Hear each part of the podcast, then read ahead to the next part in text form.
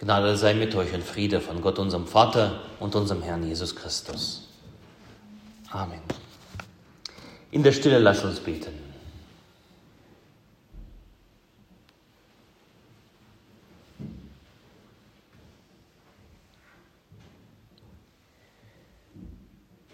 Herr, dein Wort ist meines Fußes Leuchte und dein Licht auf meinem Wege. Amen. Die Passionszeit, die Fastenzeit ist ja so wunderbar, weil tatsächlich jeder Sonntag aufeinander aufbaut. Das ist wirklich ein Weg. Der göttliche Weg ist ein Weg, wo uns das Leid nicht erspart bleibt. Dieser Weg geht nicht am Kreuz vorbei. Der Weg Jesu hinterher ist voller Versuchungen und Hindernisse, die wir meistern müssen. Das war der Grundtenor der letzten beiden Sonntage, Hestomichi und Invocavit. Der Weg Jesu ist klar definiert. Der Weg Jesu hinterher ist klar umrissen. Aber der heutige Sonntag Reminiscere und der nächste Sonntag Oculi, sie geben uns Wichtiges an die Hand, damit wir diesen Weg gehen können, ohne auf der Strecke zu bleiben oder uns zu verirren. Wie in einem jedem guten Wanderführer findet man zu der jeweiligen Strecke besondere Hinweise. Da ist nicht nur die Karte abgebildet und gesagt, da und da rechts und links musst du da abbiegen und geradeaus, sondern der Weg ist nicht nur vorgezeichnet, sondern da wird auch erklärt, da wird ein Rat gegeben, eine Empfehlung oder ein dringender Appell, das und das sollst du mitnehmen, hier und hier muss, sollst du aufpassen, das und das gilt zu beachten. Und heute ist es die Aufforderung Jesu auf diesem Weg ihm hinterher, worauf unser Augenmerk fallen soll. Es sind zwei Worte, die Jesus uns ans Herz legen möchte. Und zwar, wachet und betet. Das sind zwei Worte, die wir auf dem Weg beachten sollen. Wachet und betet. Dazu lasst uns den Text lesen aus Matthäus 26. Da kam Jesus mit seinen Jüngern zu einem Garten, der hieß Gethsemane, und sprach zu den Jüngern, setzt euch hier, solange ich dorthin gehe und bete. Und er nahm mit sich Petrus und die zwei Söhne des Zebedeus und fing an zu trauern und zu zagen. Da sprach Jesus zu ihnen, meine Seele ist betrübt bis an den Tod. Bleibt hier und wacht mit mir. Und er ging ein wenig weiter, fiel nieder auf sein Angesicht und betete und sprach, mein Vater, ist's möglich, so gehe dieser Kelch an mir vorüber. Doch nicht wie ich will, sondern wie du willst.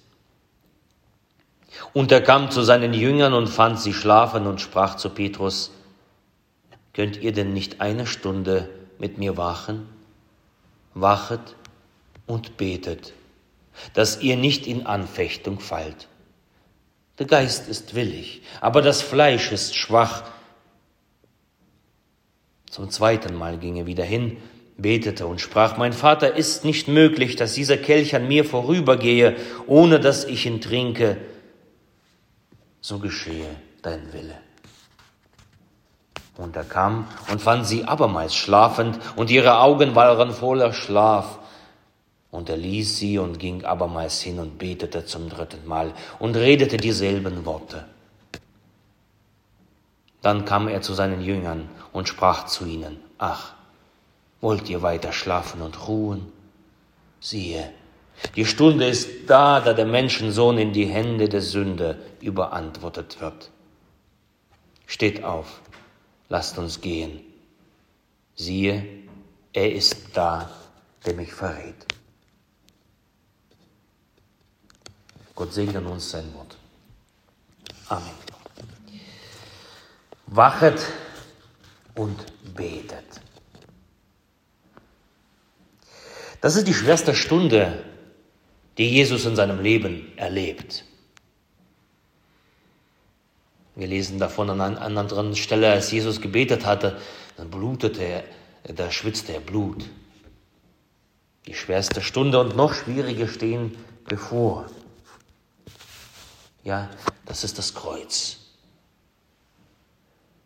Gott reicht ihm den Kelch des Zorns. Und Jesus nimmt ihn entgegen. Gefangen genommen zu werden, zu leiden und zu sterben, aus Liebe zu uns Sünden an unsere Stadt. Zu trinkenden bitteren Kelch steht Jesus bevor. Ebenso an anderer Stelle beschreibt Jesus die Situation bei seiner Festnahme. Jetzt hat die Finsternis Macht. Und inmitten dieser Finsternis im Garten Gethsemane tut Jesus Folgendes. Wachet und betet. Er tut es selbst und er ruft seine Jünger dazu auf, ihm nachzutun. Wachet und betet. Zunächst das Wachet. Das Gegenteil von Wachen ist Schlafen. Zu schlafen. Ich kann mich noch erinnern an, an meine Operation. Bevor es in den OP-Saal ging, bekam ich eine Spritze. Und gerade noch sprach die OP-Schwester fröhlich zu mir. Sie fragte nach meinem Berufswunsch. Sie stand mir trostvoll zur Seite. Und dann sagte sie am Ende, nun wird erst mal geschlafen. Ihre letzten Worte habe ich irgendwo von weitem, ganz, ganz weit gehört. Und sie halten irgendwie nach und dann meine Augenlider wurden schwer, ich fiel in einen tiefen Schlaf.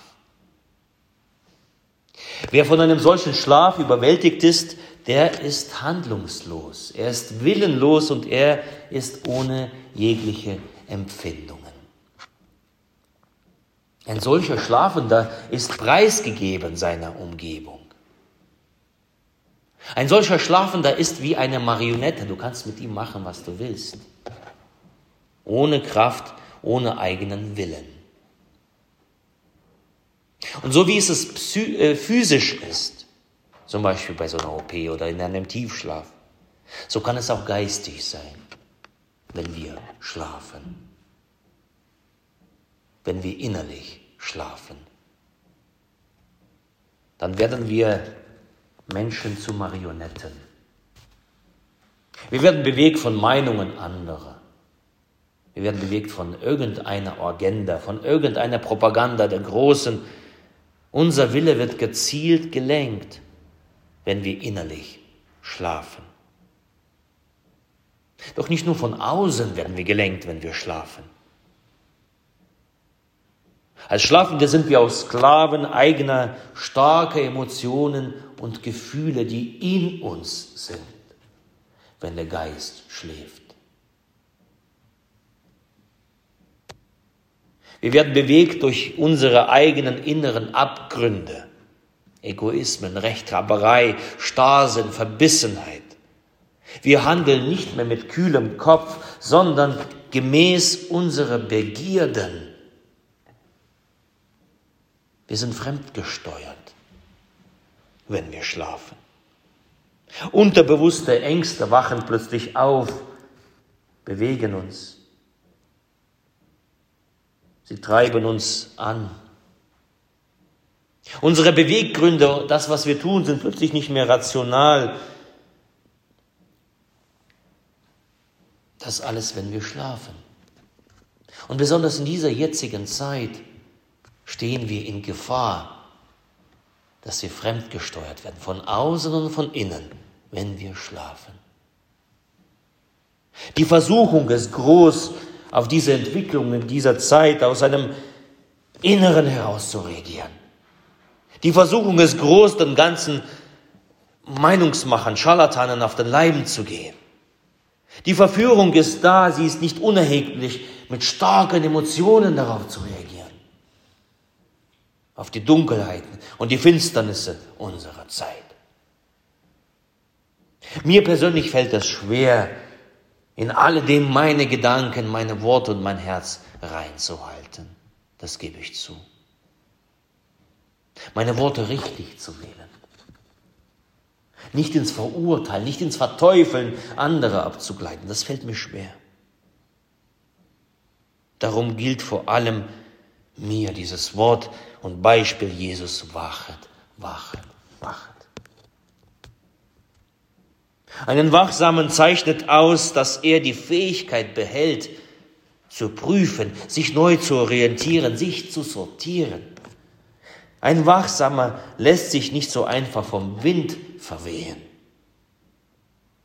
Er fühlt mit, aber er behält die Kontrolle über seine Emotionen. Wie kann es geschehen? Wie funktioniert es bei uns Christen? Wie können wir wachsam bleiben? Wachsamkeit zu bleiben bedeutet eine ständige Erneuerung des Geistes, Aktualisierung, Achtsamkeit. Für uns Christen heißt das Erneuerung in dem Geist Gottes. Mit dem Geist Gottes ständig in verbunden zu sein, das schafft Wachsamkeit. Apostel Paulus schreibt im Römerbrief Kapitel 12, stellt euch nicht dieser Welt gleich, sondern ändert euch durch die Erneuerung des Sinnes, also dieses Erneuerung, immer wieder, immer wieder sich zu erneuern im Geist Gottes. Wozu? Auf das ihr prüfen könnt, was Gottes Wille ist, nämlich das Gute und Wohlgefällige und Vollkommene damit wir wissen, damit wir prüfen können, was gut ist, unterscheiden können, die Geister zu unterscheiden, müssen wir aktualisiert sein mit dem Geist Gottes. Müssen wir wachen, wachsam sein. Verbunden mit dem Geist Gottes, ein Standby, Aktualisierung mit Gott, der auch in der tiefsten Dunkelheit das letzte Wort behält, die Kontrolle nicht verliert, diese Verbundenheit mit unserem Geist, mit Geist Gottes abzugleichen. Zu prüfen, das, was ich tue, das, was ich denke, was ich fühle, was ich rede, entspricht es noch dem Willen Gottes. Der Prüfstein ist uns die Heilige Schrift, die von Gottes Geist durchdrungen ist. Dort können wir uns immer wieder aktualisieren, wachsam sein unser Denken, Reden, Fühlen, das alles gefangen zu nehmen unter dem Gehorsam Christi, unter diesem Geist. Und wenn es notwendig ist, umzukehren, Buße zu tun, um Vergebung zu bitten. Erneuerung des Geistes, das schafft Wachsamkeit. Wachet, wachet, wachet. Das ist das, was wir brauchen auf dem Weg des Kreuzes. Wachet. Zu diesem Wachet gesellt sich noch das Betet dazu. Wachet und betet. Dietrich Bonhoeffer schreibt über das Beten, das rechte Gebet ist nicht ein Werk, eine Übung, eine fromme Haltung, sondern es ist die Bitte des Kindes zum Herzen des Vaters. Und genau das macht Jesus im Garten von Gethsemane, sich hineinzulegen an das Herz des Vaters. All den Zweifel, all die Angst und Not legt der Gottessohn in die Hände des Vaters. Dein Wille geschehe. Das ist rechtes Gebet. In den Zeiten der Not, in den dunklen Zeiten neigen wir stets dazu, das zu beten, das zu erbitten, was wir für richtig halten. Und geben Gott quasi die Richtung vor. Ist das möglich? Dass es, dann lass es bitte nicht zu, dass es so geschieht. Ist es möglich, dann mach es, dass es so endet. Ist es möglich, lass diese Krankheit enden, diesen und jenen Zustand aufhören. Doch Jesus fügt am Ende, dein Wille geschehe. Noch einmal mit Bonhoeffer aus demselben Abschnitt dieses Buches nachfolge. Daher kann unser Gebet niemals eine Beschwörung Gottes sein. Wir brauchen uns vor ihm nicht mehr darzustellen. Wir dürfen wissen, dass er weiß, was wir bedürfen, ehe wir darum bitten. Das gibt unserem Gebet größte Zuversicht und fröhliche Gewissheit.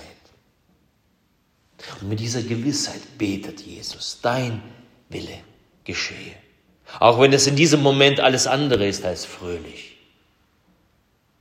Aber er weiß darum. dass am Ende dieses Leidensweges der Sieg bevorsteht. Gott über allem, Gott erhebt sich am Ende über dem Staub, Gott hat das letzte Wort. Und das impliziert dieser Ausspruch. Darum kann er da beten, dein Wille geschehe, auch wenn er weiß, dass sein Weg schwer sein wird. Beten heißt vor Gott zur Ruhe kommen, vor ihm auszusprechen, was einen bedrückt, aber nicht hadern,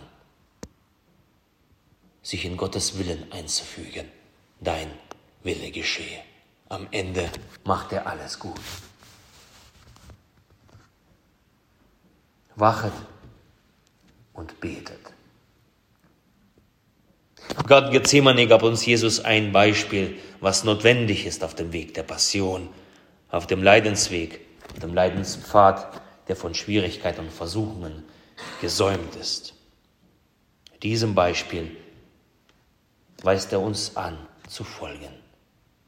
Darum, lass uns mit Jesus weiterziehen und wachen und beten. Und der Friede Gottes, der höher ist als alle Vernunft, bewahre eure Herzen und eure Sinne in Christus Jesus. Amen.